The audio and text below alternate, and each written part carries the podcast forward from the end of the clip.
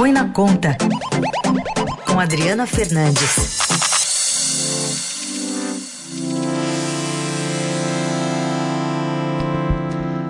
Adriana, bom dia. Bom dia, Carol. Bom dia, Raíssa. Bom dia. Adri, vamos falar um pouquinho sobre os dados do desemprego, né? Que, enfim, dá para a gente fazer uma associação com esses números e com, essa, com esse anúncio ontem do ministro Guedes em relação ao auxílio emergencial. Sim, Carol, os, os dados foram muito ruins, hein? De março a, de março a maio, 7,8 milhões de pessoas perderam o emprego e o que é mais grave é que mais da metade da população brasileira em idade de trabalhar não tem nenhuma ocupação. A taxa de desemprego subiu para 12,9% no mês de maio e o governo tentou ontem é, minimizar o impacto desse anúncio negativo com a divulgação do auxílio emergencial de R$ 1.200 em, em as parcelas aí ainda a decidir, mas essa é, tentativa de mostrar que está é, tá, tá no caminho esse auxílio é, um, é ele tem grande popularidade, né? O presidente já percebeu e a, e a equipe econômica é, é, simplesmente essa aterrissagem inteligente que o ministro Paulo Guedes é uma tentativa de barrar, tentar evitar o avanço no Congresso de projeto de lei que aumenta e muito né, as parcelas do auxílio. Tem um projeto que tem apoio de muitos parlamentares de uh, uh, aumentar, de mais garantir mais seis parcelas. Né? Cada parcela custa 51,5 bilhões de reais. É muito dinheiro. Então aí o governo é, colocou mais uma vez o carimbo ao optar em fazer essa prorrogação via decreto e tentar é, isolar lá no Congresso esse projeto. Teve um importante apoio no anúncio, porque os presidentes do Senado, Davi Alcolumbre, e da Câmara, é, Rodrigo Maia, estiveram presentes na cerimônia em que foi anunciado o auxílio de 600 reais é, no, nos próximos meses, seja em três ou em quatro parcelas, é, que é, eu, eu acredito que só aumenta um pouco a confusão, né? Porque na prática o dinheiro será o mesmo, né? Bom, tem o tempo aí do governo, tem o tempo da pandemia e, e o tempo da, da vida, do dia a dia das pessoas, né, Adri? É, o governo está falando aí no Renda Brasil, que é um, um, projeto, uma espécie de renda mínima. E vem mesmo, será? Bem, é, não tem muito, muita gente da oposição que diz que é a blefe da, da área econômica, mas essa, esse Renda Brasil ele vai sair porque é uma demanda da sociedade e também porque o, o governo precisa dar uma resposta né, a, a, a, ao fim do auxílio emergencial, porque senão essa conta do fim do auxílio vai estar na, na, na, também ao mesmo tempo que ele, o presidente ganha os louros né, pelo, pelo, pela concessão do auxílio, isso tem é, tem, viu essa, essa importância disso para a popularidade dele, é, a retirada também é, promove é, é, críticas, né? pode promover críticas, então o governo vem com esse novo programa. A grande questão é como financiá-lo, né?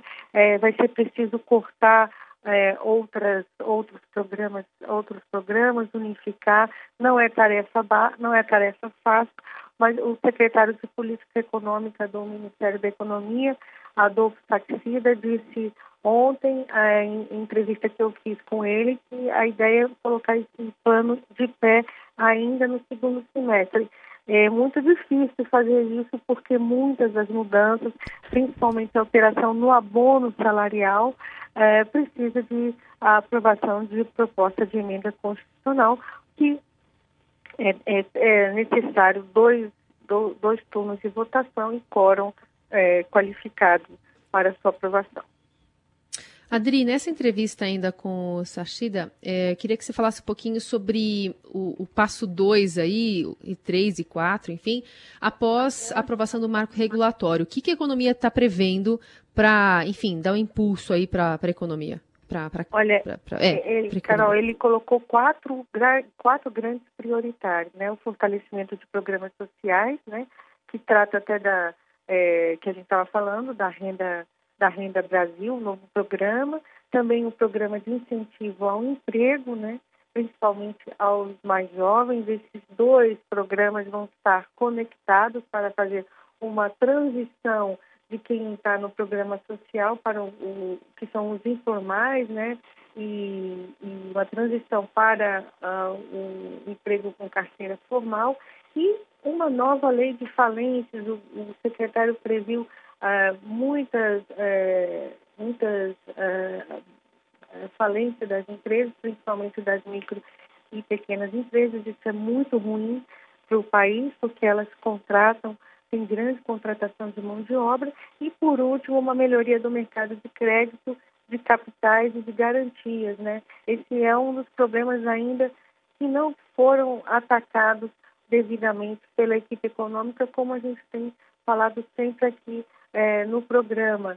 É, a questão das falências, essa nova, nova falência, ele, o governo justifica essa necessidade para evitar que é, o capital das, das, empresas que estão morrendo seja depreciado e possam ser, então, adquiridos mais rapidamente por outras empresas.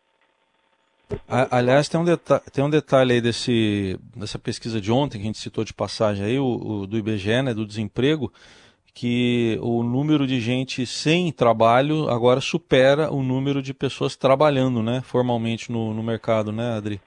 Sim, um quadro muito difícil, é, já era esperado, né, o governo tenta minimizar, dizendo que os programas de suspensão de contratos e corte de jornadas é, garantiu 11, quase 12 milhões, protegeu quase 12 milhões é, de é, trabalhadores, né, da demissão, mas esse, inclusive esse programa será prorrogado, né, com a suspensão dos contratos e também o corte de jornadas por mais um tempo, mas o fato é que o aumento do desemprego está aí, vai aumentar e, é, e traz uma um, uma grande pressão sobre a equipe econômica que está tentando aí é, construir essa agenda, mas precisa de um diálogo maior com o Congresso, porque na, nenhuma dessas nessas medidas né, vão ser aprovadas uh, sem um, um, acordo com o Congresso e também uma definição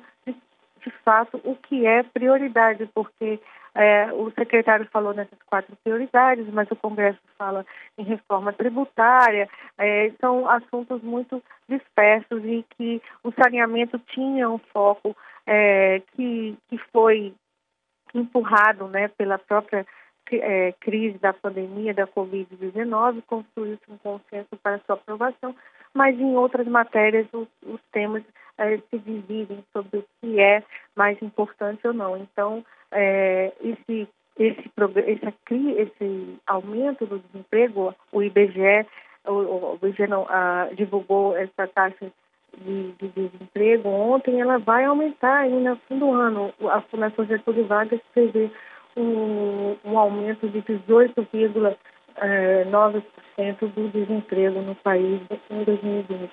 Muito bem, seguimos acompanhando também com o olhar preciso aí da Adriana Fernandes, sempre às segundas, quartas e sextas aqui no Jornal Dourado. Obrigada, Adri. Até. Até.